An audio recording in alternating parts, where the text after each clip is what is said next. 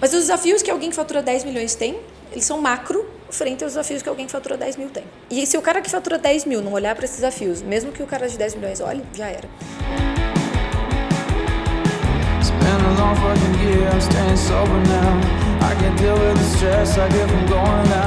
Fala galera, seja bem-vindo a mais um podcast Papo Raiz. Aqueles bastidores do empreendedorismo, né? Sucessos, fracassos e aquelas perguntas sobre negócios que você sempre quis fazer. Yuri Mello aqui e hoje a gente tá com um tema muito massa e com uma pessoa especializaça aqui.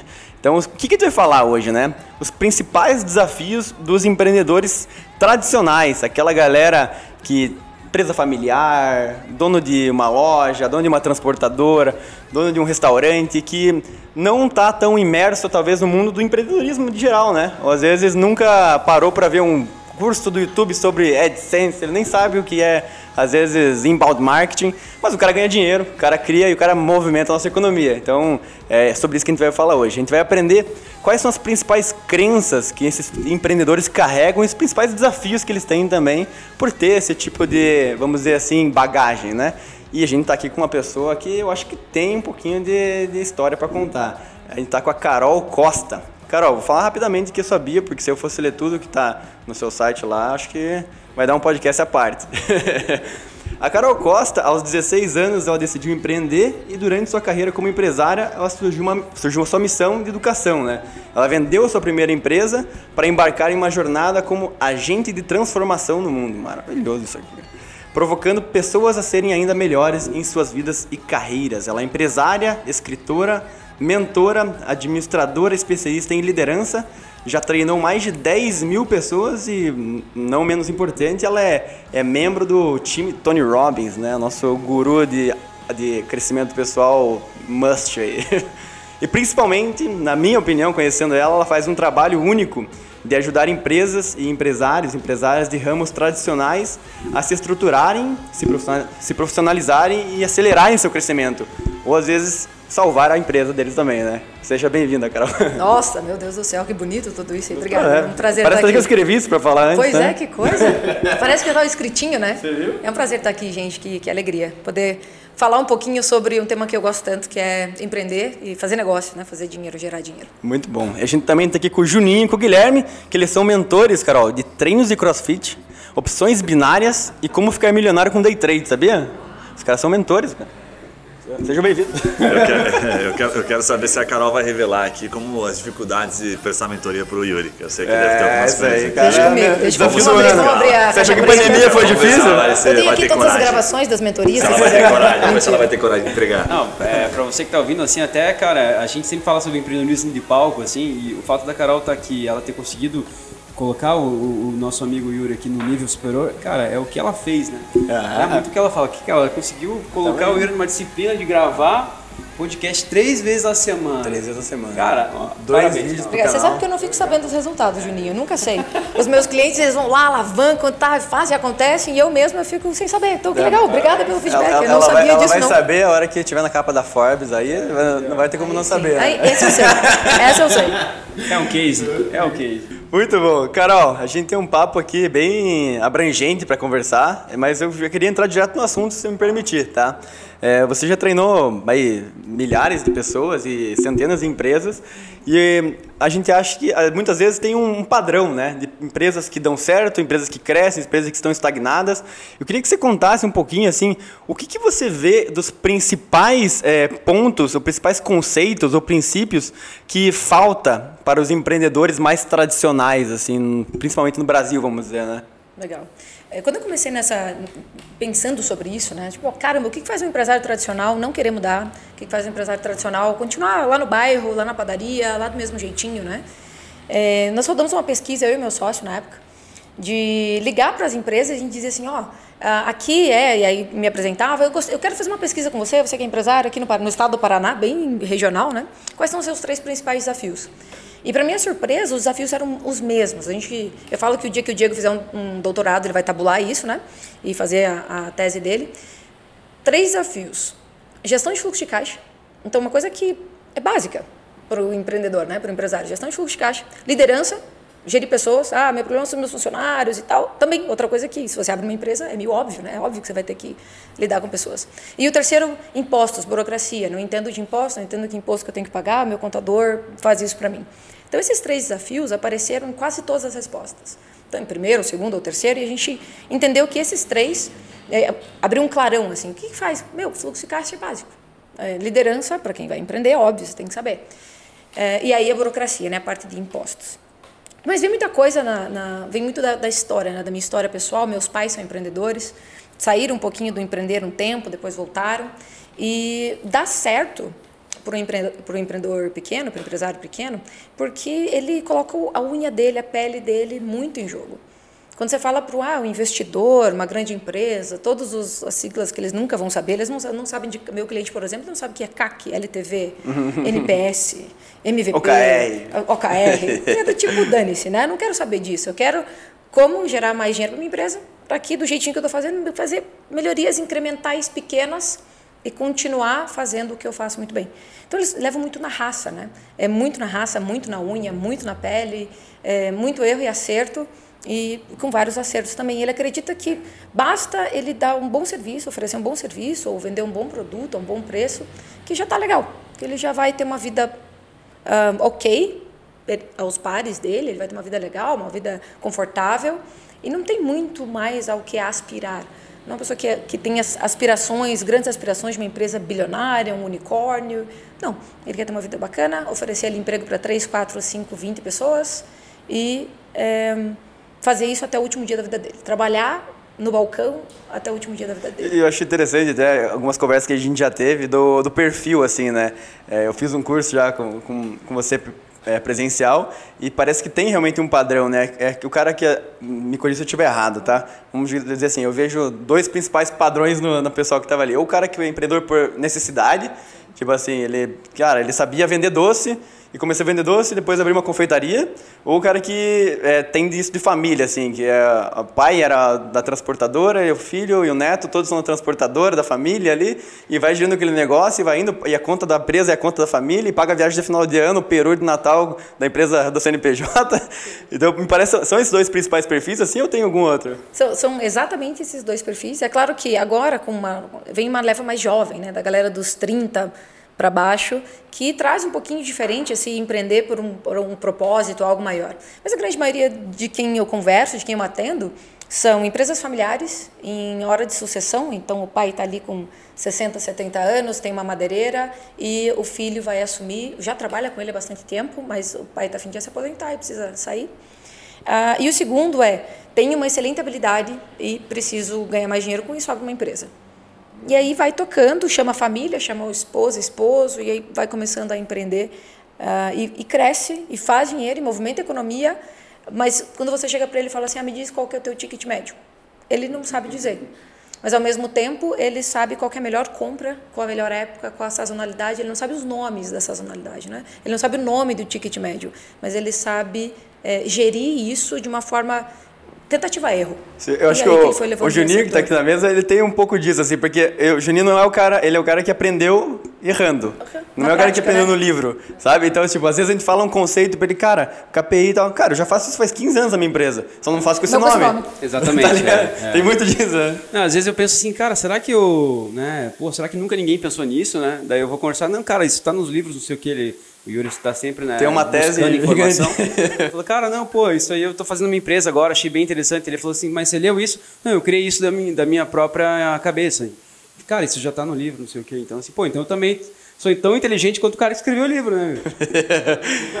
só que, só você sofreu um pouquinho mais. Se eu não li aquilo e estou implementando, significa que eu pensei como cara, né? Perfeito, perfeito. Eu conheci um empresário uma vez que, na, na época de distribuição de bebida, um cara grande pra caramba, ele falava, cara, eu ganho dinheiro no caderninho e ganho mais dinheiro do que vocês num puta sistema. Isso resumia bem assim. Ele fala, para que, que eu vou entrar no sistema de vocês? Esse sistema deve ser ruim, porque eu ganho aqui no caderninho muito mais do que vocês. Hoje ele não está ganhando muito mais, para ser bem sincero. Mas na época ele comandava, ele dizia no caderninho, ele anotava tudo. A lógica era bem simples, tem que entrar mais do que sai. Tem que sobrar mais dinheiro. Né? É, é porque a longo prazo essa conta não fecha, né, cara? Assim, porque as coisas elas estão mudando muito rápido, né? O nível de informação, o nível... E, e assim, eu tenho dois filhos, né, cara? Daqui a pouco, meus meninos, se eu não, eu não evoluir, eles passaram, bicho. Né? Então, assim, a gente tem que. Você nem percebe, você né? tem que Já- fazer o, o feijão com arroz, mas você tem que sempre procurar fazer uma comida diferente, né, cara? Porque senão o teu feijão com arroz uma hora vai enjoar. Né? Fala galera, Guilherme por aqui, parando para uma pausa rápida do nosso Momento Raiz. Hoje eu quero compartilhar a história da Lefarma, mais de 20 anos de experiência e mais de 300 mil vidas indiretas. Os caras fornecem produtos para prevenção, tratamento, enfim, produtos para saúde, né? Home care, operadoras de saúde, sabe aqueles caras que infelizmente, pessoas que estão lá numa situação muito delicada, situação terminal, situação de UTI, são esses caras que diretamente através do trabalho deles conseguem salvar muitas vidas. Essa é mais uma, é mais um tipo de empresa que faz a diferença, a gente respeita muito por aqui. Então acessa lá lefarma.com.br para você conhecer um pouquinho mais. Um abraço e voltamos ao episódio.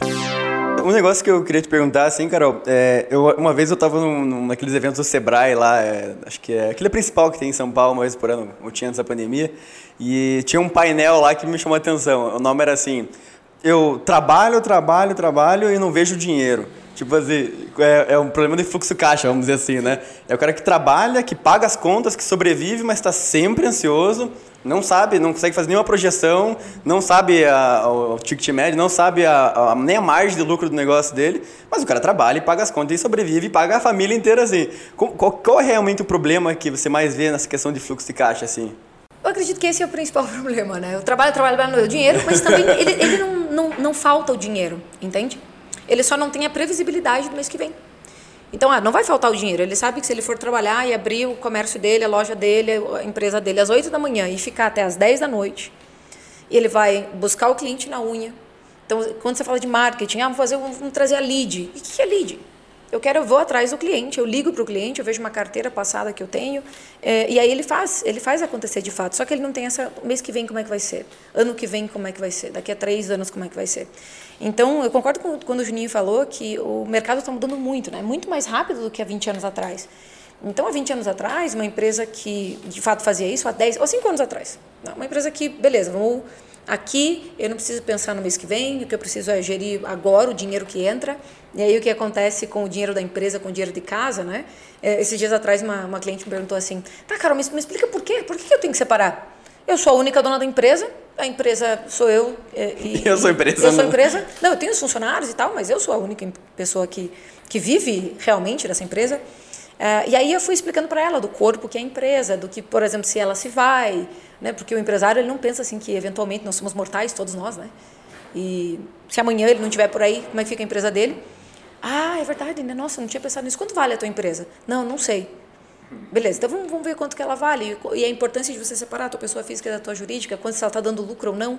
Então são alguns conceitos que precisam ser trabalhados, mas o principal desafio é que sempre deu certo desse jeito. Eu vejo que o que acontece com os clientes que chegam até mim é que começou a não dar certo. Então, quero dizer que o cliente vem para mim quando ele está louco de bom e só quer crescer, mas é assim, sempre deu certo administrar minha empresa assim, sempre deu certo o caderninho. O caderno sempre deu certo, eu tenho aqui meus caixas, movimento caixa, daquele que entradas e saídas, sempre deu certo. Só que agora não está mais dando certo, o que está acontecendo? Acho que fazendo uma linha bem tênue, bem fácil, é economia, né? Quando a economia vai bem, qualquer, qualquer, qualquer coisa tende a caminhar bem, assim. Esse cara do caderninho vai tranquilo também. Mas quando tem uma crise como essa, cara que fica só no caderninho, às vezes que não conhecia um pouquinho dos números, né? Ou que está tudo muito misturado, ele tem dificuldade de tomar uma decisão rápida para se adaptar, né? A gente fala, ah, todo mundo se adapta, o ser humano se adapta. Na verdade, não muito. Às vezes quando não tão vem rápido, a crise, né? é, porque a crise mostrou isso. Sim. Muita empresa fechou, não é porque o negócio era ruim, é porque ele não estava preparado. Tem uma, tem uma frase que eu gosto bastante lá que é quando a maré baixa a gente vê quem está com a bunda de fora, né? E estava cheio de nego com a bunda de fora e não sabia. Na crise, né? Quando se você a economia está boa, todo mundo nada de braçada, né?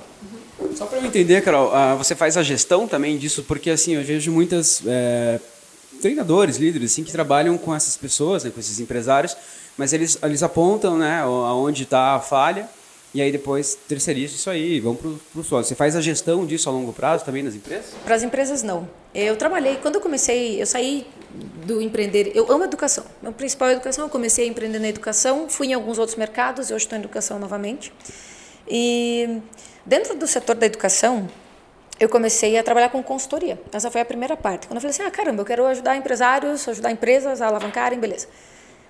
Quando eu entrei em duas empresas especificamente para fazer consultoria, no momento que a gente fez a consultoria, eu fazia parte de um grupo, né? Eu era uma das consultoras desse grupo que tinha sido contratado numa grande empresa aqui da região. Nós chegamos lá implementamos o que eles precisavam implementar, o que eles pediram no contrato, e beleza, passamos seis meses, depois de seis meses a gente foi embora. E eu entrei em contato com uma das meninas que estava é, junto com a gente nessa, né, implementando. Falei, e aí, como é que estão as coisas? Depois, uns, sei lá, três meses depois. Ah, Carol, foi legal, os primeiros meses foram ótimos. Agora já está voltando tudo ao normal quando era antes, como era antes. Sim. Falei, cara, o que aconteceu? Não, o líder não engajou. Vocês vieram aqui, nós fomos contratados para implementar a cultura de feedback naquela empresa. Então, a cultura de feedback, a pessoa chegou, ao invés de eu esperar um ano para o feedback anual da empresa, eu dou feedback ali em 24 horas, né? Então, era a implementação da cultura de feedback. Funcionou, foi legal, mas o líder não engajou. Tipo, ah, isso aí, o feedback faz parte, se não der também não dá nada, qualquer coisa a gente demite. Uh, e aí eu comecei a perceber que era o líder que precisava de um chacoalhão. Né? O líder precisa entender o que, que realmente funciona. E o que, que é o líder do dono o, da pequena e média? Né? O, é o dono. Se o líder não engaja, não existe estratégia do mundo que vai fazer com que os colaboradores dele engajem. Não tem livro de negócios maravilhosos que vai fazer com que a cabeça dele abra e ele queira fazer alguma coisa diferente. Então, comecei a trabalhar com líderes de negócios, donos de empresas. E a partir de trabalhar com líder e dono, como a minha empresa precisa ter escala, não dava para trabalhar no um a um. Eu não consigo trabalhar no um a um. Ah, então, a gente começou a abrir turmas para que empresários estejam na mesma mesa. E foi até inusitado, porque nas nossas primeiras turmas, acho que na segunda turma, o Sebrae veio me visitar é, para perguntar como é que era, né? O que estava acontecendo para empresários e tal. Uhum. E aí eu comecei, eu falei para eles, olha, tem nessa turma especificamente, tem lá um empresário que é uma micro e pequena empresa, né? Que vai meio que fatura aí até os seus 10 mil, 8 mil, não sei. Acho que é 8 agora, né? É, e ela está na mesa e tem um cara que fatura 10 milhões na mesa. Então, por 10 mil, 10 milhões. E eles perguntam, como é que você consegue pôr esses dois na mesa? A estrutura de negócios é a mesma. A diferença é que ela é pequena e ele é grande. Uhum. E aí então a gente começou a definir o perfil do empresário tradicional brasileiro dentro dos nossos treinamentos, né? É, sabe muito bem o que faz, faz bem, faz bem. Não senão eu estava com a bunda descoberta, estava fora do mercado e nenhum dos nossos clientes teve problema durante a pandemia. É, claro, teve desafios de segurar o tranco, mas não de quebrar. Mas os desafios que alguém que fatura 10 milhões tem, eles são macro frente aos desafios que alguém que fatura 10 mil tem. E se o cara que fatura 10 mil não olhar para esses desafios, mesmo que o cara de 10 milhões olhe, já era. Então, para ganhar escala, eu decidi não fazer consultoria, porque a consultoria depende de mim. E o treinamento eu consigo ter empresários diferentes, um metendo o bedelho no negócio do outro, como o nosso bate-papo aqui. Eu dou lá um tema, e aí você fala, cara, por que, que o Guilherme faz isso? É óbvio lá na empresa dele. Ninguém entende porque ele faz essas coisas é. mesmo. Ou então o Guilherme te falou, ô Juninho, me fala um pouquinho mais do seu negócio. Eu acho que eu tenho alguém que, que ia ser legal lá para você, ou para trabalhar com você, ou para fornecer para você. Ou... Então, essa troca dos empresários é muito grande, porque o empresário é muito solitário. O empreendedor ele toma decisões sozinho, né? Sim. Na grande maioria das vezes. É, e ter alguém totalmente fora do mercado dele, totalmente fora da realidade dele, para dizer: Oi, você já pensou nisso? E foi exatamente o que aconteceu entre 10 mil e 10 milhões, não fazendo juízo de valor, mas só por faturamento, né? Ah, ah, no final, no último dia de encontro, nosso último dia é, nós fazemos no Hotel Fazenda. Esse cara, esse empresário, que já está voando, agora voando ainda mais, ele olhou para ela e falou: Cara, de tudo que aconteceu aqui, o conselho que você me deu foi o principal. Lembra aquele dia a gente estava tomando café, você me falou isso, isso e aquilo? E ela falou: Lembro. Então, eu coloquei em prática. E foi isso que me fez crescer. Então, na verdade, eu não fiz a mágica, né? Quem fez, eu coloquei eles ali juntos, com uma ferramenta que os, todos os livros de negócios têm, o que nos, a gente compilou numa metodologia e fez com que uh, eles estivessem juntos para se ajudar, aprender juntos e alavancar negócio juntos.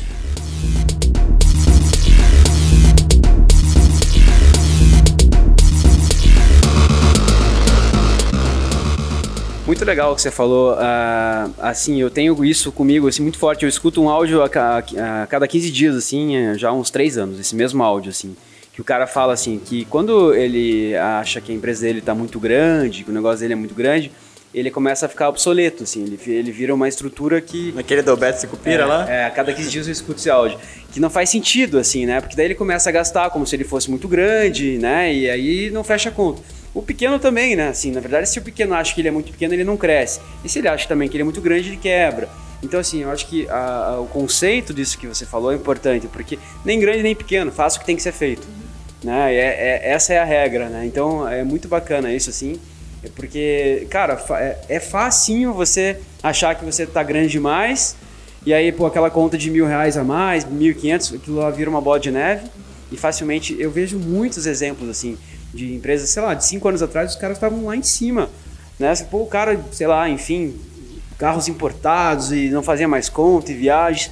Cara, esse cara quebraram. Né? Você, como é que uma empresa nesse nível quebra? Porque o cara parou de fazer conta, ele achou que ele era muito grande. O, o dono era rico e a empresa era pobre também. É, também. Mas cara. síndrome do, do, coisas empreendedor mudam, né? Brasil que é tô rico, tô pobre, né? Tô rico, compro uma BMW, invisto em, uma- mostrar, né, em um pô? apartamento em Camboriú e tal e vou usar um Rolex. Pô, que merda, tô pobre. Veio alguma pandemia, veio algo do gênero. Vendo tudo, vendo a BMW. vendo- Só que ele, ele continua se mantendo, porque ele compra o patrimônio, compra lá um ativo, aí depois ele vende. Ele só. Ele não quebra, mas ele fica na mesma linha para sempre. Né? E o micro e pequeno ele tem muito dessa, dessa questão de. Ele deseja muito enriquecer, muito crescer, muito prosperar. é, mas quando ele chega num patamar, sem o conhecimento, sem o- uma estrutura legal, ele acaba, sim, utilizando do dinheiro, comprando carros importados. É que me parece assim que um, um conceito que é, não é tão comum nesse, vamos dizer assim, nessa, nesse perfil é diferenciar de fato assim o que é dinheiro da empresa, o que é dinheiro do sócio, mas mais do que isso, o que, que você ganha como tua função, assim. Qual que é a tua função? Cara, eu sou diretor da padaria, né? Eu sou assim o gerente da padaria. Sim, quanto um gerente de padaria do mercado recebe para fazer o trabalho que você faz? Cara, é 10 mil reais, é 5 mil reais. Então por que, que você tira aí 30, 40 mil por mês? Ah, porque eu sou dono. Não, mas calma aí, isso é, só, é ser sócio, né? Daí você está tá, tá se confundindo o que é ser o gestor e o que é ser sócio, né? Uma coisa é você ter o Prolabore. Teoricamente tem que ser compatível com o mercado, a tua função. Outra coisa é, se a empresa deu lucro no final do ano, ou cada mês, ou cada trimestre, você analisa e vê, cara, puta, isso aqui eu vou reinvestir uma parte, outra parte vai ficar no caixa, outra parte vai ser por sócios. E, né, Essa divisão parece que, tipo assim, é difícil colocar. Você tem esse desafio muito lá? Também, também acontece, mas é muito intuitivo, né? Tem empresários que, assim como o Juninho falou, que, puxa, já tá na, na cabeça dele, já existe, então saiu da cabeça dele, logo ele é mais inteligente que o cara do livro, né? ou tão inteligente quanto o cara do livro. Obrigado. Porque saiu de- dentro da cabeça dele esse negócio, É, o cara essa estratégia, as uau. Ele vai inventar É, os nomes diferentes, vai botar as Isso. teorias próprias. Assim, É, de- E aí coloca uma marca registrada, né? Registra isso aí. E ele, ele sai da cabeça dele.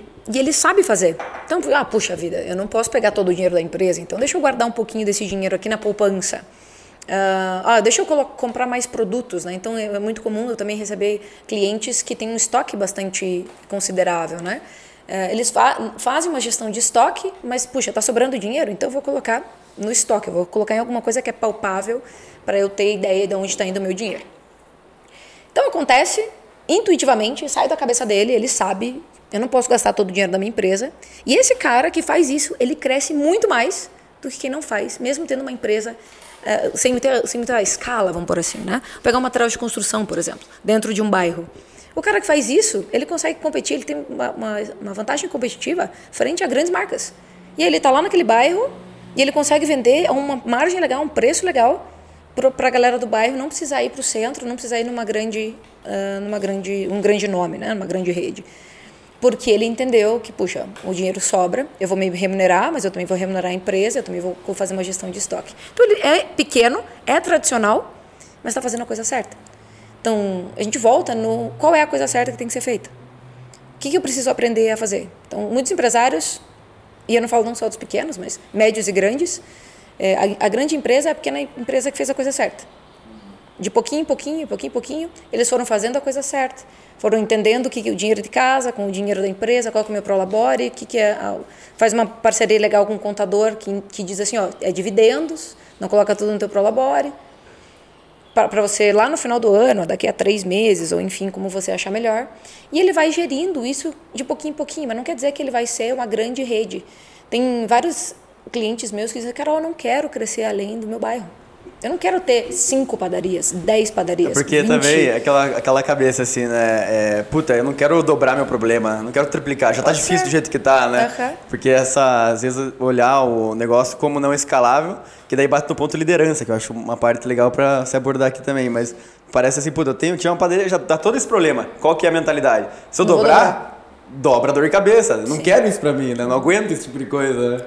É, e também é perfil, né, Yuri? Eu, por muito tempo eu pensei assim: ah, o cara não quer crescer porque ele não quer dobra- dobrar o problema dele, né? Ele não quer. Putz, hoje eu tô dormindo três horas por noite, se eu dobrar, eu vou dormir uma hora e meia por noite. Ah, mas até que eu encontrei um, um- grupo específico que É, eles têm padaria, tá? E a padaria deles é sensacional, dois sócios. É maravilhosa. E eu falei, e é tudo organizadinho, é tudo bonitinho. É lindo de ver, é azeitadinha a empresa. E aí, bora expandir? Não. Porque tá não, bom. Não. Não quero. Isso aqui eu vou. Ó, meu filho tá indo bem, a, gente. A, meus filhos, tô criando bem meus filhos, a gente tem uma qualidade de vida incrível, fatura super bem, tem uma lucratividade alta. E eu não quero expandir porque o meu estilo de vida não quer isso. Eu não quero uma loucura de ter que viajar ao Brasil, de ter que buscar fornecedores grandes, gigantes.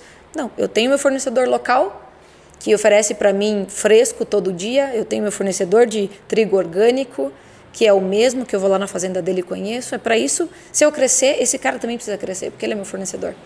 Então também uma economia diferente é, de, um, de um, sei lá, um startupeiro. É, sei lá, uma, algo mais slow, assim, né? Assim como tem o slow food, tem, sei lá, um, slow business, não no sentido de estar crescendo devagar, mas porque ele quer um negócio sustentável para ele ali. E em contrapartida tem a galera que estava azeitadinha, bonitinha, mas não tinha coragem, né, de, de empreender maior. E aí, abrindo lojas físicas foi algo que você me perguntou uma vez, cara, mas eles vão abrir loja física? Lembra que eu te falei de um é. cliente? Que eles estavam expandindo, tinham caixa para isso, a empresa é, tem, eles têm gerentes nas lojas incríveis, colaboradores incríveis, muito bem estruturada a empresa. E eu lancei um desafio para uma das sócias e ela falou: Cara, a gente consegue crescer seis lojas em seis meses. E eles começaram o start de loja física. Porque a via contrária do que a gente vê na internet, eu e nós aqui que estamos escutando, você que está escutando esse bate-papo, é assim, não, vamos digitalizar, digitalização é o caminho, é o caminho, tá? É o caminho, ponto. Mas também existe uma via contrária de quem, de, de quem olha para o interior do Brasil, para quem não olha para a capital, para quem não olha para São Paulo, Curitiba, Porto Alegre, Rio, para quem olha para a região metropolitana afastada e que cada vez mais os comércios locais e físicos estão ganhando uma estrutura diferente, gigante. Então, eu, nós precisamos olhar para todos esses tipos de todo esse leque de empresário. Quando você atende somente um, e-commerce, vai. E-commerce, marketplace, vai. Aí o cara está fazendo muito na loja física dele, que atende uma cidade inteira um, e que ninguém sabe. Ele tem um site que tem lá umas meia dúzia de foto e ele vai bem. Ah, então, bora. Ele tem que fazer o e-commerce também? Também tem. Mas quando ele faz o e-commerce, ele, ele compete com quem? Fala galera, pausa rápida, Guilherme por aqui para aquele momento raiz. Cara, se liga nisso, Loop Food, uma referência aqui em Curitiba em alimentação saudável. Pensa no Starbucks, tem aqueles cafés, animais, um monte de coisa bacana. Agora tem algumas coisas ali que, puxa, infelizmente se você comer você vai ficar com peso na consciência, né? O Loop Food ele tem aqueles cafés tops, mas ele tem alimentação saudável. Então os alimentos do Loop Food eles aguçam o paladar. Os sanduíches do Loop Food são incríveis e você come sem gerar aquele peso na consciência. Não é bacana? Bom, se liga nisso, os caras lançaram uma novidade para eventos, é principalmente para empresas aqui de Curitiba. Então não tem aquela coxinha, aquele risoles, evento com comida gostosa, com comida saudável, é com Loop Food. Já sabe, joga lá no Google Loop Food que você vai encontrar os caras ou no iFood. Voltamos ao episódio. Carol, parece que você dá uma. Vendo você falar, eu acho muito legal, parece que você dá uma desmistificada nesse conceito, nesse romantismo que rola agora de tudo tem que crescer, tudo tem que ser escalável, tudo tem que ficar muito grande. E na verdade, não, o que você está trazendo é bem o contrário disso, né? Falou, cara, tá tudo bem se você crescer no físico, talvez você nunca vai ser um baita de um e-commerce, né? E tá tudo bem, é isso aí. Ok, porque a mídia está muito romantizando isso. A gente debate bastante aqui que parece que a gente acaba tornando o empreendedor, às vezes, principalmente o mais jovem, muito ansioso em razão disso. Porque daí ele fica olhando para o negócio dele, ao invés de ele comparar com o próprio negócio dele, olhar para o lucro, né? Você falou fluxo, mas eu entendi claramente, cara, tem que, ter, tem que lucrar. Fluxo é lucro, né? Senão não adianta, vai fazer fluxo, fluxo de caixa. Quem tem lucro. Quem tem lucro, né? E aí eu entendi bem o que você falou, falou cara, é lucro, que, isso aqui, por que você empreende? Para ter lucro, é, né? Acho que a gente vive numa sociedade capitalista, E aí é sabe lucro. qual é o problema? O empreendedor, ele fica muito, principalmente os mais jovens, percebo muito isso, eles ficam olhando muito para as empresas que estão explodindo e captando milhões e tal, e o cara fica frustrado. Então, se ele cair nessa frustração de olhar para o outro, né, ao invés de olhar para o próprio amigo falando, cara, tá tudo bem aqui no físico, às vezes você está ganhando 20 conto e tem startup que não tira isso por mês, mas ele está na mídia e você não está. Então, peraí, o que, que você quer? Você quer exposição ou você quer dinheiro? Você quer o palco? você quer o palco ou quer o dinheiro? É, porque dá para chegar no palco, mas você não vai ter lucro no final do mês. Gui, né? na, na Mind, assim, acho que é interessante você dar esse, esse case, porque assim, o Gui tinha a adega, né? Então, por 13, 15 anos, trabalhou com... É, com bebida foi 16 anos total. 16. A adega ficou 10. E daí hoje tem uma. Mas podia vender bebida menor de idade, não? É, vender Podia, podia, não podia não podia, né? Eu vendia.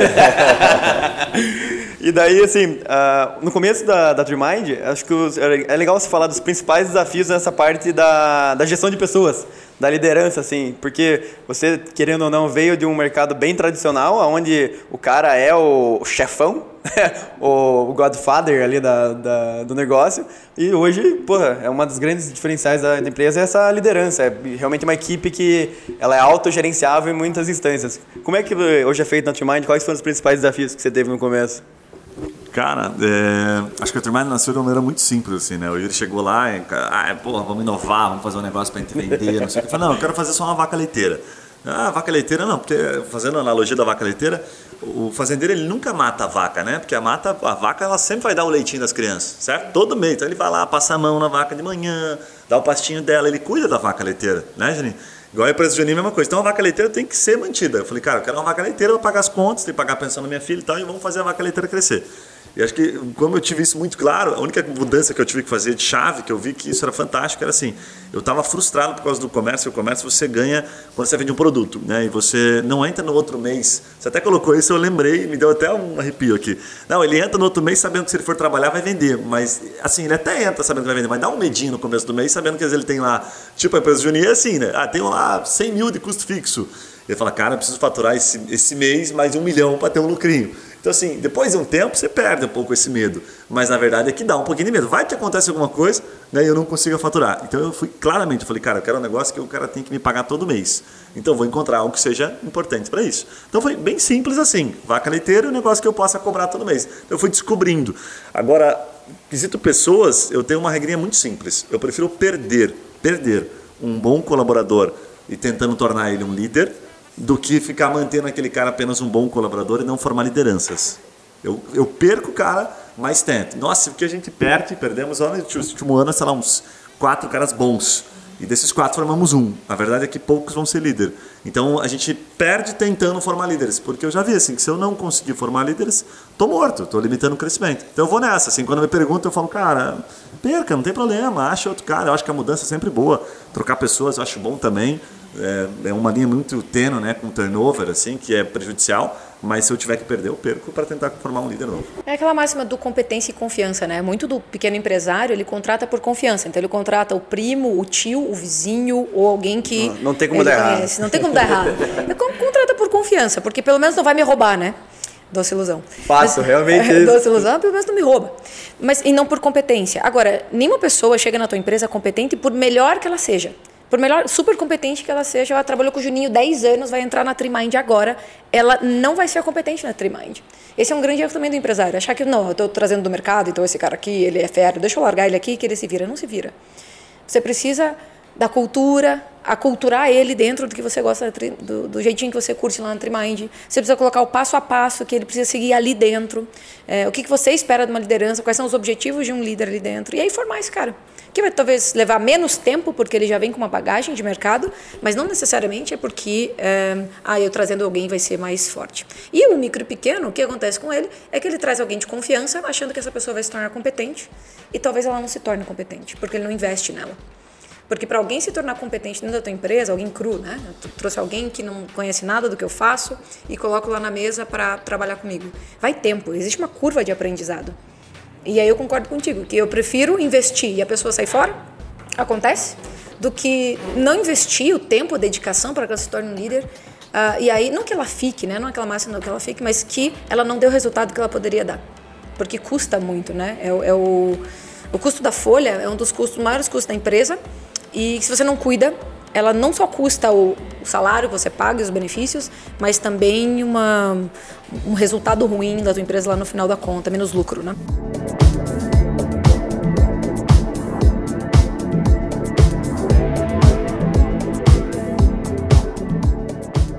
Eu, é, puxando um gancho aí que o Guilherme falou, estou na empresa há seis anos. A empresa vai fazer 20, 20 anos esse ano, uma empresa familiar. Eu estou há seis anos nela. Eu trabalhei na indústria farmacêutica, aprendi tudo o que fazer, o que não fazer e entrei na empresa há seis anos. E quando eu entrei na empresa, eu matei a vaquinha. que o Guilherme falou assim, essa vaquinha pra mim, falei, cara, eu vou matar ela. E assim, é até engraçado essa história, porque no primeiro mês que eu entrei na empresa, os funcionários se reivindicaram e falaram, ó, ou, ou ele ou a gente. Cara, eles queriam me demitir. Que beleza, hein? Da minha própria empresa. Assim. Pô, eu tô fazendo uma coisa certa ali, o pessoal tá se que- mexendo. Você vê que... Muito amado, né? Você vê que o cara é carismático, amado. Exatamente. Falei, né? Pô, cara, é, não, daí a gente conseguiu reverter ali, né, mais alguns meses, aí saiu um, aí foi saindo outro, aí saiu outro, foi trocando aos poucos, assim, né? E aí, até que a gente conseguiu fazer essa cultura, assim. Hoje eu tenho uma dificuldade muito grande de fazer o que você está falando, porque, cara, às vezes eu coloco uma pessoa, ela extremamente líder, perfor- performando 200% e tal, e a pessoa às vezes não tem a cultura da empresa. Então, assim, não, não muito porque por aquela indicação de alguém que confio, mas mais de alguém que se encaixa na cultura da empresa e faça aquilo que tem que ser feito. Não necessariamente o que tem que ser feito é tudo. A pessoa precisa fazer bem aquilo que ela tem que fazer. Ah, por exemplo, a internet. Cara, você tem que ser muito bom na internet. Mas se você não sabe vender balcão, ok, eu não vou julgar um peixe pelo quanto ele sabe voar. Né? Então, cara, eu não tenho muita exigência nesse modelo.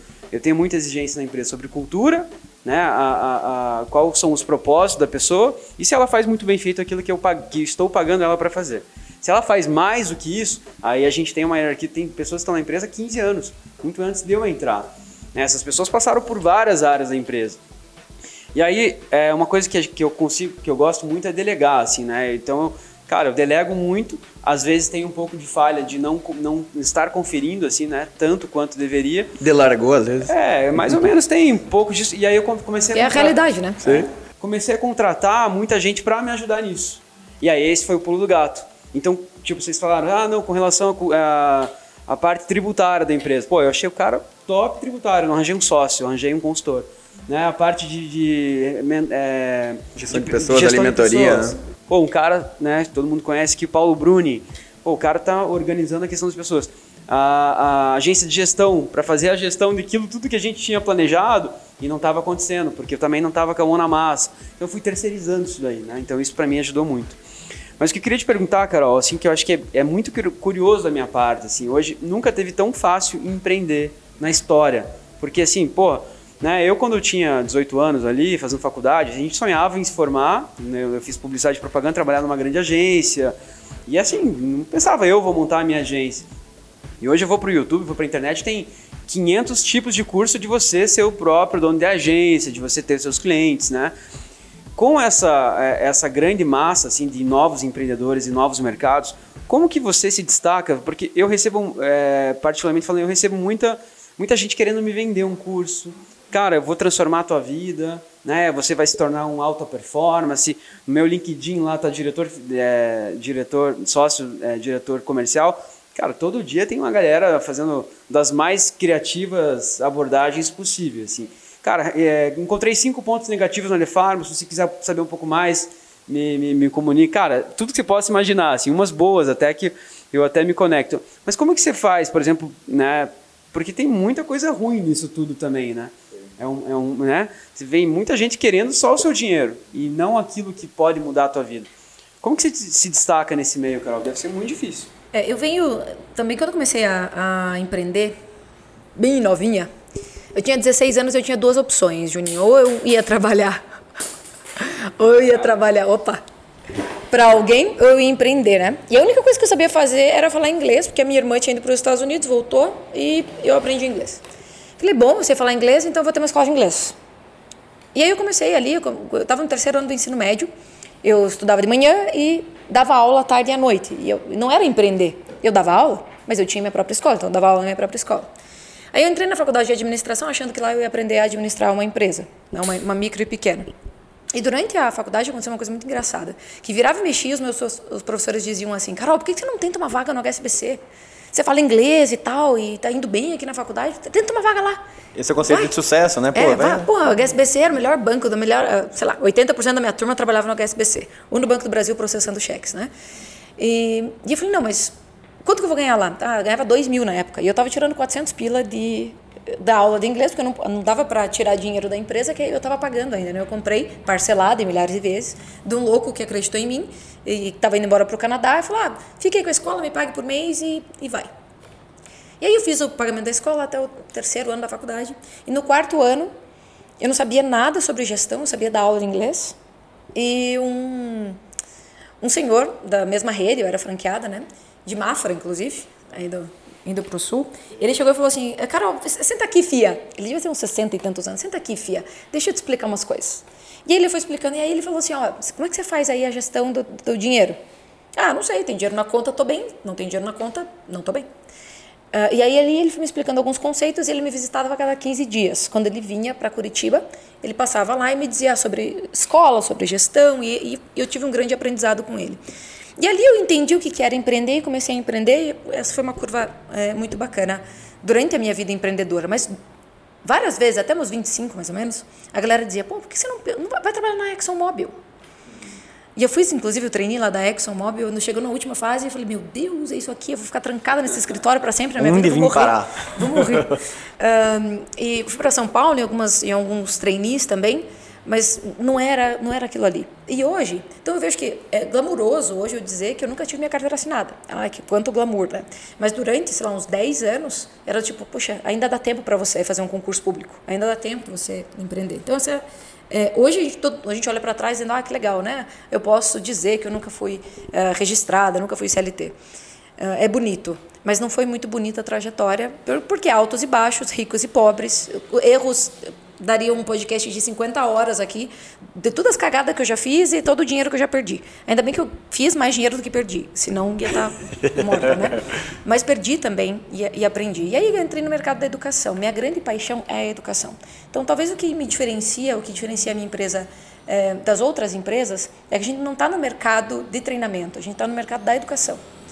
Alguns anos atrás, eu li um, um livro que, que foi um um marco, né? inclusive o nome dele é Turning Point, tem, tem tudo a ver, é o ponto da virada. Ponto da virada. Do, é, do Malcolm Gladwell. E lá ele falou que três indústrias iam emergir muito forte nos próximos 20 anos. A indústria da educação, porque por melhor que seja o país, a educação ainda é falha. Então, se na Noruega a educação é falha, imagina no Brasil. Eu tenho um vasto mercado para atuar. O segundo é a saúde, né? Então, o mercado da saúde vai evoluir tanto para da doença, remédios para tratar isso, e da saúde e bem-estar, aquele cara que quer uma performance Só melhor. falta lá falar que o terceiro é jurídico, né? Daí fudeu.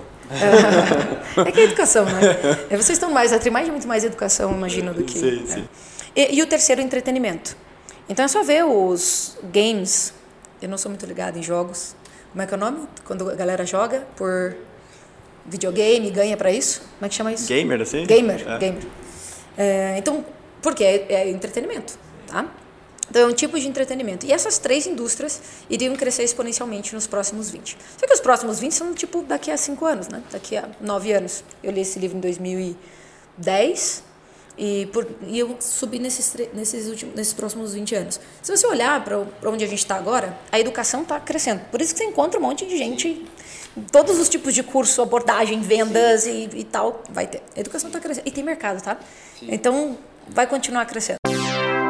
Fala galera, Guilherme por aqui, Momento Raiz. Rapidamente quero compartilhar a história da Trimind. Se liga nesses caras, olha, é a maior empresa de marketing jurídico do Brasil. Os caras são especialistas em posicionar escritórios na primeira página do Google. São mais de 100 milhões de pesquisas no Google por mês. Pensa o seguinte: você está lá com uma dúvida jurídica ou você está procurando um advogado e não encontrou algum por indicação, onde é que você vai? No Google, é isso mesmo. E é lá que a TreeMind posiciona os seus escritórios. Os caras conseguem gerar um resultado animal. Para você conhecer um pouquinho mais dessa experiência dessa empresa, coloca lá no Google Marketing Jurídico e você vai encontrar os caras na primeira página do Google para você encontrar um pouquinho, entender um pouquinho como funciona a operação deles. Voltamos ao episódio. Só um parênteses, mais uma situação, né, que eu não li o livro e eu pensei igual, porque eu trabalho, né, tenho uma distribuidora na área da saúde Presidente, e estou trabalhando não, com educação é. também, Okay, só para é ficar fera, aqui, fera, quem né? sabe faz ao vivo. É, um dia a gente vai conseguir chegar não, nesse eu nível. Eu vou, vou ficar com ele do ladinho para ver se transfere Isso, as ideias. assim. Carol. Ah, então eu não sou tão genial, então eu leio o livro. né? Então, Queria te perguntar assim, é, um dos pontos mais importantes que, que eu acho que você consegue ensinar ah, as pessoas que passam pela potencial pleno essa parte de liderança, né? Porque a empresa só escala quando tem um líder, né? O cara para de ser chefe, a empresário ele para de ser chefe e vira um líder. Para quem hoje está, digamos, é, amarrado, sabe aquela algema de ouro, assim, né? Ele se sente que trabalha, mas assim não consegue. Se ele sair de férias, o negócio cai. Ele não tem segurança de sair um sábado assim da empresa que ele não consegue acreditar que a equipe dele vai, vai performar tanto quanto ele lá. Quais são as principais dicas que você daria para essa pessoa, assim, que está nesse estágio que não aguento, tá tudo na minha mão, eu preciso que ter pessoas boas perto de mim para escalar minha, meu trabalho? Então, prepara que lá vem frase de efeito, tá bom? Você prepara. É, Porque eu não, não posso não deixar, né? Tem que dar uma frasinha de efeito. É a hora que você falar, Quem não feito. forma pessoas se torna escravo do seu próprio sucesso. Então, essa é a minha frase de efeito mais bonita de hoje. Boa, já tem uma thumb aí. Ótimo. Quem não forma pessoas se torna escravo do seu próprio sucesso. Eu tenho muitos clientes, talvez a grande maioria deles, que eles têm uma algema de ouro. Tem, e é de ouro e às vezes cravada com diamante, porque dinheiro não falta. Nesses dias atrás, há duas semanas atrás, ele, um cliente falou assim, Carol, eu não quero faturar mais. Porque eu sei que se eu faturar mais, vai ter, vou ter mais dinheiro na conta, vou lucrar mais, legal, mas eu não tenho vida. Faz Só que só quero tempo pra gastar agora o é, dinheiro. Faz cinco anos que eu não tenho vida, é final de semana, é até de noite, eu não vejo minha filha crescer e tal. Então são outros desafios. E o, o ponto principal, é, não só dele, mas da pessoa que é o escravo do sucesso, é o desafio da confiança, tá? Então, para que você, é, lá dentro da P2, a gente tem um- uma parte da nossa metodologia que é CCCDR, né? E o primeiro C dessa sigla é o C de confiança. Para você conseguir delegar para alguém, para você conseguir fazer com que a pessoa é, de fato seja parte do teu time, você vai precisar de confiança. Vai precisar confiar nela. Vai precisar de cultura. Porque se ela não souber o jeitão que você quer que seja feito, não vai rolar. E também vai precisar de cobrança e controle. Eu sei que não é glamouroso, né? Mas é o que o Juninho falou, que ele trouxe os consultores para ajudar ele. Mas vai para, opa, qual é essa métrica aqui que está funcionando ou não está? Qual é esse percentual que está indo ou não está indo? Então, como é que está esse desempenho se não está ou não está? Eu preciso de métricas. E isso é cobrança e controle. Controle no sentido de dados e informações, não de pessoas, né? não controlar pessoas, mas controlar o desempenho delas. Ah, e aí a cobrança vem no sentido, cara, e aí, você pode mais.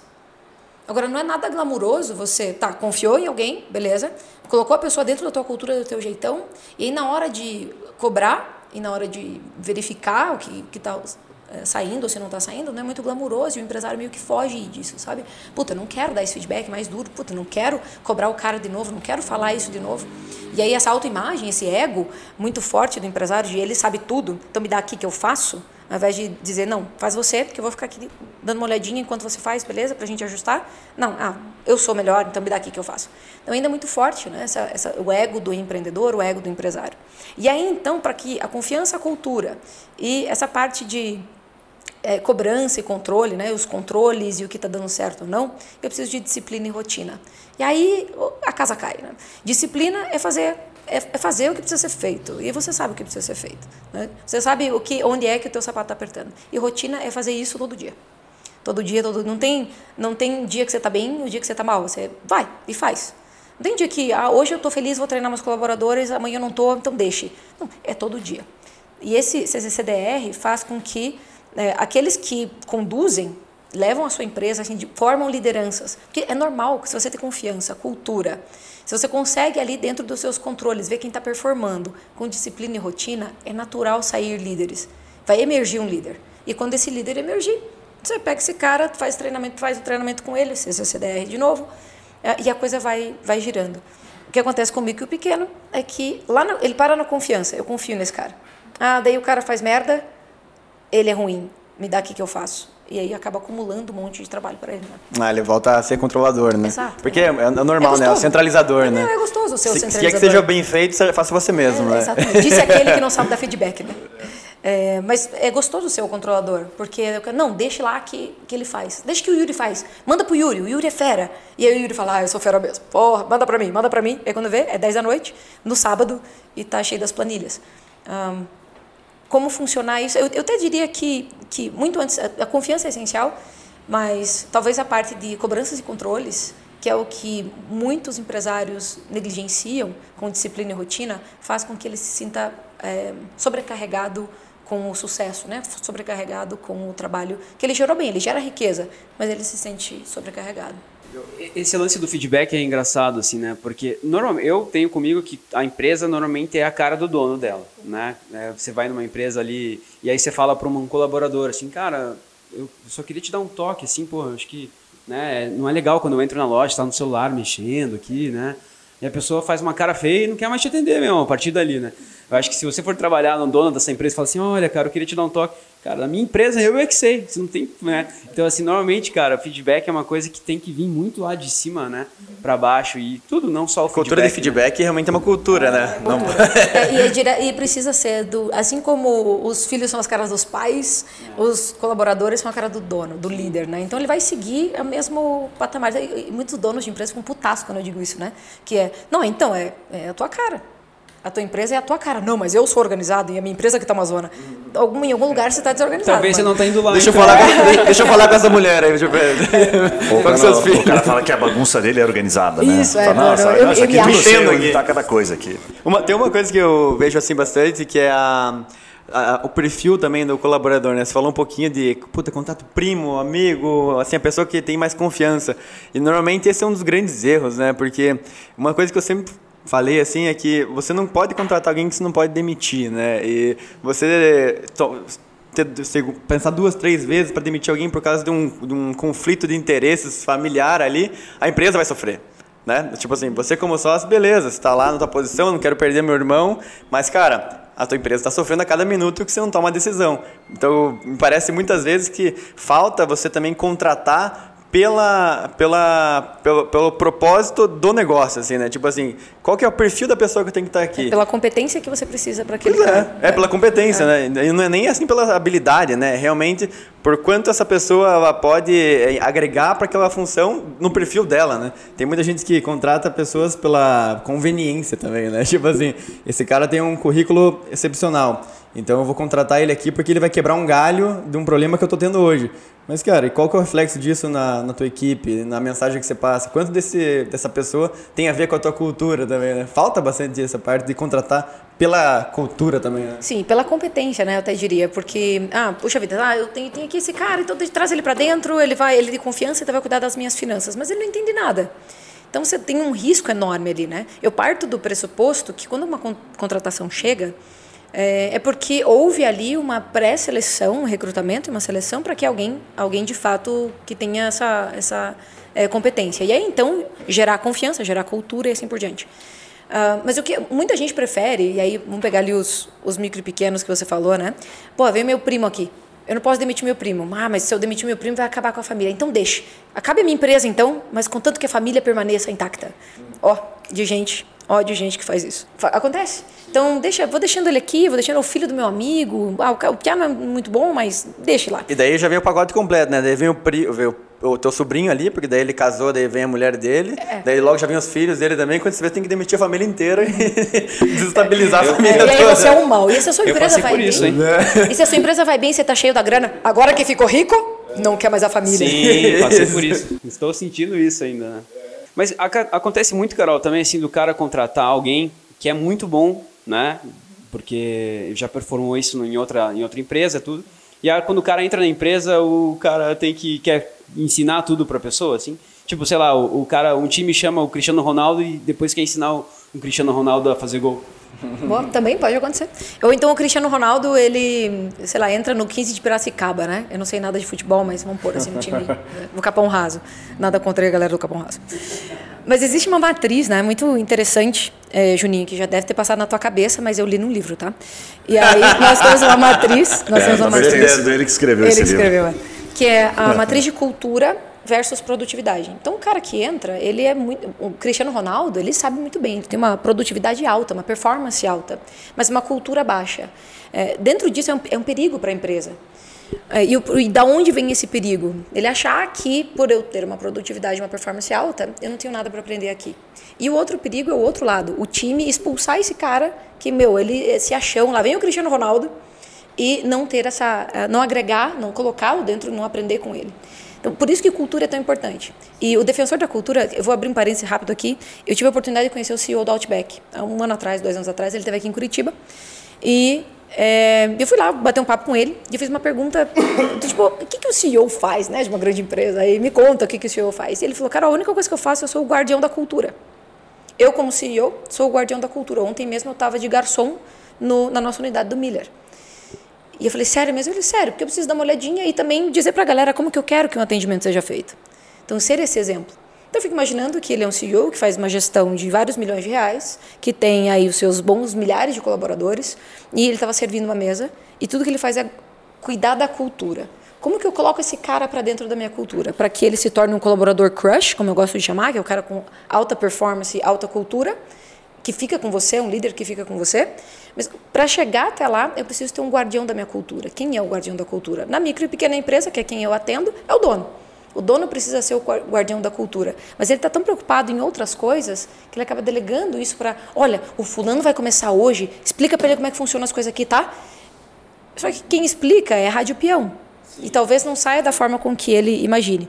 Então, ser o guardião da cultura dentro da, da empresa, esse é o, é o, grande diferencial do dono e que ele precisa, de alguma forma, é, encontrar um time que possibilite que ele tenha tempo para isso.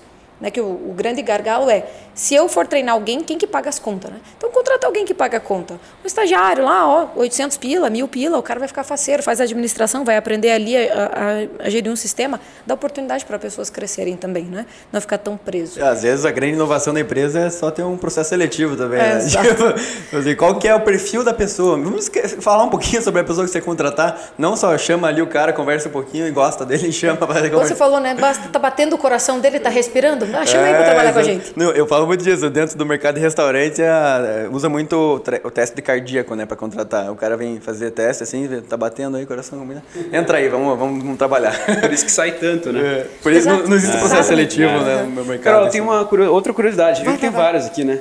É, no, no, como é que você faz assim, né, no teu lado agora empreendedor, né? Falando Beleza. um pouco de você, uhum. assim, para você manter a tua disciplina, você uhum. tem um ritual, né? Igual o Guilherme acorda quatro e meia da manhã, daí ele, ele tem um guru. Daí ele faz uma crio, como que é? Crioterapia. O guru das quatro e quinze. Um gelado, igual o Tony Robbins. Ela é uma discípula do Tony Robbins, a disciplina dela. É de gelo, aí ele, ele todo dia ele vai no cabeleireiro, ele arruma o cabelo todos os dias. Eu tô impressionada com esse cabelo é. mesmo. Não, o cabeleireiro agora tá vindo na casa dele. Agora vem na casa. Agora é. tem, tem uma clínica de estética lá no condomínio dele, ele já faz botox diariamente também. É home care de beleza. Isso.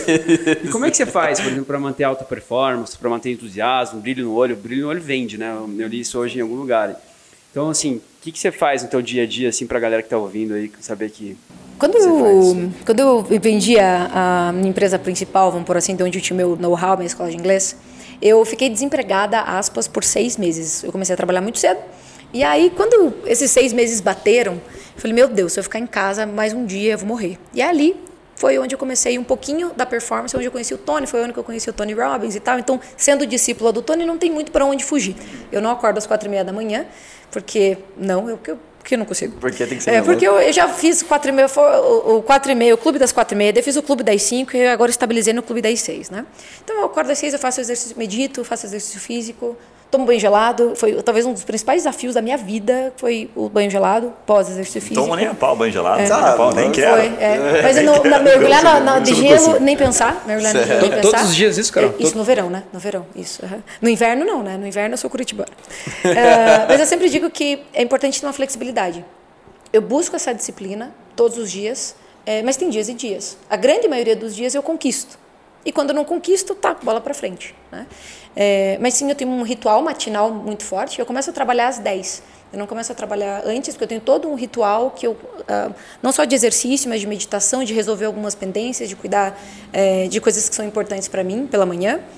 E às 10 horas eu vou até porque eu sou muito apaixonada pelo que eu faço, não tenho uma hora para acabar, né? Eu tenho hora de iniciar, é, a não ser que eu tenha uma reunião antes, mas eu tenho, não tenho hora para acabar. Até umas duas horas da tarde, resolvo vai, tudo que vai que vai, né? Resolvo tudo, é muita né? Resolvo tudo. Essas 10 tem tudo. Das 10 às duas eu tô com uma energia Por favor, bombando. Eu tô assim, bombando, né? aí depois dele café. Aí depois dele café. Mas tem dias e dias, né? E o que eu aprendi com, com, esses, últimos, com esses últimos anos, esses dois, três principalmente, depois que eu abri a Potencial Pleno, né? Uh, eu tive algumas experiências não tão legais com sociedade, com empresa. E aí, quando eu abri a P2, eu falei: não, a gente vai fazer alguma coisa diferente aqui. Né? É, nós vamos entregar muito para os nossos clientes e os nossos, os nossos clientes vão ser nossos embaixadores. Então, esse brilho no olho que você fala é que é o brilho no olho de ver o cara despontando. Né? a parte mais gostosa do meu trabalho é receber um áudio, um, um print do cliente printando o faturamento e o lucro dele do comparativo, dezembro a dezembro. No ano passado aconteceu muito. Dezembro de 2019 e dezembro de 2020 dizendo, ó, oh, obrigada, você faz parte disso, né? E, ou me agradecendo e eu dizendo, não, eu só te dei o caminho, quem caminhou foi você. E tem gente que não vai caminhar o caminho. Não adianta. Você for apresentar a melhor coisa para ele, ele vai dizer assim: não, sei não, sei se vai dar certo. Então, esse brilho no olho é de saber que dá certo. Então, saber o que a gente faz dá certo, saber que o conhecimento está disponível para todo mundo. O que eu faço hoje é uma curadoria do que funciona e trazer de uma forma super simples para o empresário. De trazer uma forma super simples para que ele consiga aplicar, independentemente do nível de escolaridade dele, porque eu tenho clientes que não terminaram o ensino médio, não terminaram, fizeram até quinta série, aqueles são doutores. Um, e pra, independentemente daqueles que, que, estudaram formalmente ou não, ele consegue colocar em prática e o brilho no olho vem do resultado. Né? É, agora, precisa ter, eu, eu, Carol, preciso ter alguns rituais matinais, porque eu sou muito apaixonada pelo que eu faço. Se deixar, se eu me deixar, se eu me permitir, eu já acordo cedo, já pego o celular, já vou direto para o escritório. Então eu precisei criar esse momento de ritual matinal para me cuidar, para eu ter um desempenho melhor durante o dia. Carol, é assim, na tua carreira como empreendedora, assim, né? A gente fala muito no Papo Raiz aqui sobre fracasso, né? Às vezes é um tema que dentro do empreendedorismo é meio, é meio assim, romantizado, às vezes não fala-se muito, não se comemora os fracassos, né? E eu acho que esse é um dos grandes erros, talvez, da, do, dos, dos, criadores de conteúdo, como o Juninho falou, os caras que vendem curso e tudo mais, eles não contam os, os, os gole, né? É. Não contam os tombos, só contam os gole. É, eu queria que você falasse, assim, um pouquinho de... Você tem um fracasso favorito? Ou, assim, alguns erros que você. Os principais erros que você teve que te levaram a grandes aprendizados nos últimos anos para compartilhar com a gente? Eu vou, vou contar um do meu, meu fracasso favorito. São vários os fracassos favoritos, mas deixa eu contar um deles, né? É, um dos meus fracassos favoritos foi comprar uma empresa sem verificar o valuation real dela. Eu comprei 40% das cotas de capital pelo que o, o, o outro sócio falou, ah, ela vale tanto. E eu falei, massa, toma o dinheiro. E aí, quando a coisa começou a funcionar de verdade, eu falei, meu Deus, onde que eu coloquei meu dinheiro? E a empresa não valia o que foi proposta, não tinha aquele, aquele valuation. E eu perdi uma, uma boa, boa quantia de dinheiro nessa. nessa. Mas é, é, aquela máxima, né? Eu perdi um monte, perdi uma grana, perdi cabelos, perdi, engordei pra caramba, porque eu entrei numa deprê do tipo, como assim que eu fui cair nessa? Eu mesma, eu mesma, aquela que ensina sobre. Um, eu me apaixonei pelo negócio e fui de, olhos fechados e cometi um baita de um erro. E não só perdi dinheiro, mas perdi amizades no meio do caminho, perdi. É, ganhei, a única coisa que ganhei foi peso, né? Eu ganhei vários quilos, no fim das contas, e foram difíceis, de, de, foi difícil de me livrar deles. Mas, e aí depois, olhando para trás, óbvio que se você é maduro o suficiente, eu espero estar caminhando nessa minha maturidade, você olha para trás e vê o que, que você ganhou, né? Então eu olho para trás e eu vejo que nunca mais vou cometer esse erro. Foi um MBA caríssimo, que eu nunca mais volto a cometer. E se eu posso hoje dizer para os meus clientes não façam essa besteira que eu fiz, é, de alguma forma valeu a pena ter perdido essa grana. Mas é claro que eu ficaria muito mais feliz se eu estivesse com ela. Certeza que ela investiu numa empresa de patinete elétrico. 40%. Você descobriu. Você descobriu. É, então, é, ou da, a, das, bicicletas, daquela, das bicicletas amarelas. Sei lá. Muito bom isso, Carol.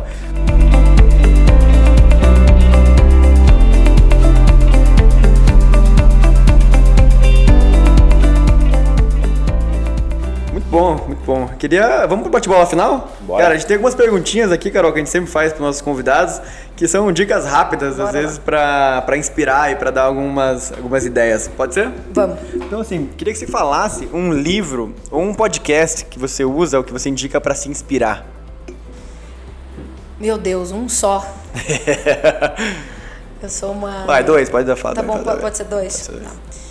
É, alguns livros marcaram minha trajetória, né? E eu não posso deixar de fazer o jabá aqui pro meu lado, pro meu grandão, né? Pro meu Zé Grandão, faz favor. Que hum, um dos livros que mudou muito a minha percepção de como me ver e tal foi Poder Sem Limites, do Tony Robbins. Então, falando de crenças e falando como mudar crenças, esse é um livro que é, revolucionou a minha maneira de pensar sobre mim. E se hoje eu tenho esse ritual, se hoje eu consigo manter esse brilho no olho, é porque é, tem muito do livro lá que eu, que eu me inspiro.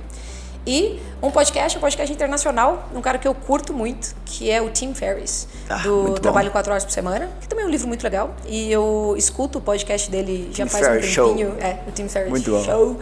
E, e aí dentro tem o livro, né, que também segue do podcast, enfim. São dois que eu posso deixar recomendado. Carol, você acha que se eu for ler esse livro, eu vou perceber que eu já faço com automaticamente certeza. as coisas que tá Juninho, você já trabalha quatro horas por semana, você, um, você já trabalha quatro horas por semana, essa é boa, né? Eu tô indo nesse caminho aí. Então, das 10 às 14. Lê a capa só. Só 10 às 14 todo dia. Eu sempre falei isso. É, quem- Ah, mas o poder sem limite, sim, com certeza. Você vai dizer, nossa senhora, eu podia ter escrito esse capítulo. Vai, vai. É, quem você se inspira ou segue como empreendedor e empreendedora? Ai, eu vou ser bem é, piegas, tá? Eu venho de uma família muito massa. Então, eu sou muito grata de ter os meus pais como minhas principais inspirações, assim. A minha mãe e meu pai são empreendedores fora da curva. E dentro do... Eles são a empresa tradicional, que tem, eles têm um restaurante, fazem parte da empresa tradicional, eles conhecem todos os clientes, mas na hora de resolver algum desafio, quando eu tô com uma treta muito forte, é lá que eu vou bater na porta. E é sempre de lá que eu recebo os melhores é, Que massa. as melhores inspirações, Bem mas massa, bem massa. melhor do que qualquer outro podcast ou livro. Muito bom, muito bom. É, se perguntar pro Juninho, você vai ter umas ideias boas também. É, é claro, agora que eu conheci o Juninho, assim, mais É, de bota, perto, bota na lista de alterna Vou- vou- vou bater pai, lá na Elefante. Juninho. É. Vai, Juninho. Se você pudesse voltar no tempo, que habilidade você teria aprendido mais cedo? Bom, eu teria aprendido a lidar com os números mais cedo. Eu levei um tempinho para aprender a lidar com os números, perdi muito e aí eu só fui. A última porrada que eu levei foi do tipo, ou eu aprendo a lidar com os números, que eu sempre fui muito boa comunicadora, assim, eu- é minha principal habilidade, né? É, mas sempre, ah, não, deixe, deixa para alguém fazer, ou deixa para lá, ou tá dando, tá, tá, tô pagando minhas contas, tá louco de bom. E eu fui desenvolver a habilidade com os números muito tarde, de descobrir. é, hoje eu trabalho a dor do meu cliente, que foi a minha dor durante muito tempo não saber fazer a gestão dos números, não saber sobre investimento, não saber é, analisar um, um demonstrativo, por exemplo. Então eu deveria, se eu fosse pudesse voltar no tempo, essa seria a minha principal habilidade, é aprender mais Por isso que o cedo. primeiro pilar que ela fala do, do negócio dela é o fluxo de caixa. Então eu achei engraçado. né? Ela falou É. fluxo de caixa direto, assim, pum, fluxo de caixa. Isso é, é, geralmente é indicador de quem já sofreu. Claro. Em razão desse motivo. Já passei de muita porrada. Então, Quem, quem já faltou fluxo? Freud já diria, quando o Pedro fala sobre Paulo, você é mais do que Pe- sobre Pedro do que sobre Paulo. Muito Né? Fluxo de caixa sou eu. né? Eu passei Que exatamente por isso. Você acha, cara? É, é, você sabe pô, fluxo de caixa? Como assim? É, se houvesse um motivo para as pessoas não gostarem de você, qual seria? Ah, é difícil, né? Sou tão adorável. Sou muito adorável. Mas geralmente as pessoas não, não curtem, assim, quem não me curte, não me curte porque eu gosto de falar aquilo que eu vejo e não é todo mundo que curte. Então, se eu vejo uma coisa que tá legal, eu vou falar que tá legal, e se eu vejo uma coisa que não tá legal, eu também falo, porque a minha habilidade principal é falar. Ahn, e aí não é, não é todo mundo que curte, assim. Então, novamente, a cultura do feedback, né? Eu vou dizer, ó, ei, Juninho, eu fui lá na tua loja, eu fui lá na, na tua empresa e vi tal, tal, tal coisa. Não é todo mundo que, que curte esse, é, essa fala aberta, né? Eu costumo dizer que meu ponto, um dos meus pontos fracos é boca aberta. Tá? E boca aberta no sentido de falo, falo bem, falo, mas falo demais muitas vezes. tá? É, se houver, se você pudesse colocar um outdoor para o mundo inteiro ver, essa pergunta eu tirei do Tim Ferriss Show. Ah, tá. tá ligado que ele pergunta sempre no final isso? Se você tivesse um outdoor para o mundo inteiro. Se você pudesse colocar um outdoor para o mundo inteiro, que não pode ser propaganda, tá? Não P2, pode, não pode ser no potencial P2 pleno. não. Ah, eu, ia, não, eu sei, eu droga, sei. droga, eu, eu ia sei, dizer, todo viva mundo- é. a seu pleno potencial. Qual seria Poxa, não é a frase, conceito, aprendizado que você colocaria nesse outdoor? Sério mesmo que eu não posso? Viva a seu pleno Não- potencial. Não, po- pode, pode. Ó, que lindo. Você pode tudo, cara. Como que é a Ah, frase, obrigada. então? Viva a seu pleno potencial. Muito bom. E se mudar as últimas duas palavras ali, como é que fica o nome? É potencial pleno. Potencial pleno. Ah, tá, só pra ter certeza. Me- Nos siga nas Muito redes bom. sociais. Carol, é, obrigado pelo teu tempo, Ah, obrigado por ter vindo aí conversar gente. com a Valeu. gente. Se Obrigada. quiser deixar uma mensagem final aí para os nossos empreendedores que escutam a gente e depois como o pessoal pode te encontrar aí e a Potencial Pleno também. Show. Então, obrigada pelo convite mais uma vez. Eu acredito que hum, o mundo é melhor porque os empreendedores existem. Então, tudo que a gente tem hoje, desde o microfone que eu estou falando, a roupa que eu estou vestindo, é porque alguém ousou colocar o dele na reta para fazer a nossa vida melhor. Então, se os empresários, empreendedores que estão escutando a gente, saiba que você, o mundo é melhor porque você existe. As pessoas vivem melhor porque a sua empresa existe. Então, que você também possa viver melhor porque a tua empresa existe. Então, para me seguir, arroba Carol Costa no Instagram, com dois Cs e dois Ts, Costa com dois Cs e dois Ts, ou arroba Potencial Pleno Oficial, que é o Instagram da minha Muito empresa. bom, muito Valeu. bom. Obrigado. Ô, Juninho, qual que é o nosso próximo episódio, que vai ser quarta-feira? Quarta-feira vai estar o Maurício Trezubi. Ah, esse aí vai ser legal. Galera, pra quem tá escutando aí, depois do episódio da Carol aqui, que a gente vai soltar semana que vem, provavelmente, é, pra quem tá ouvindo aí, vai ser o do Maurício Tezubi. Então não perca o próximo episódio. Quem é Maurício Tezubi, Juninho? Ele vendeu, que ele trabalhava na Cia Shop, ele era proprietário da Cia Shop, ele vendeu a empresa dele para Vetex? Vetex, Vetex. né? Não, não foi pra TOTS? Não, pra TOTS daí não, acho A que não deu certo. comprou, né? A Ventex comprou da TOTS. E daí ele saiu da operação e ele tem uma empresa chamada Omni, Chat. OmniChat. E agora eles tiveram um Acabaram de captar 20 milhões de 20 reais. milhões, né, de investimento. Pá, acho que A vai ter um papinho aqui, bom, na verdade, a gente veio aqui só pra ouvir ele, mas eu queria pedir um dinheiro emprestado. Né? Por isso que ele tá agora todo final de semana lá em Balneário Camboriú naquela lancha lá, então. Ah, agora Não, ele foi ele vendeu a contar- primeira empresa. vai contar agora essa é história coisa. Muito bom. Galera, pra quem não segue a gente ainda aí no, no Spotify, nas outras plataformas, não deixa de seguir pra você receber todas as notificações. E pra quem tá vendo isso no YouTube também, curte o nosso vídeo aí, se inscreva no canal, ativa o sininho aí pra receber as notificações. E até o próximo episódio. Valeu! Valeu! Valeu, Obrigado. valeu, galera. Show. Show.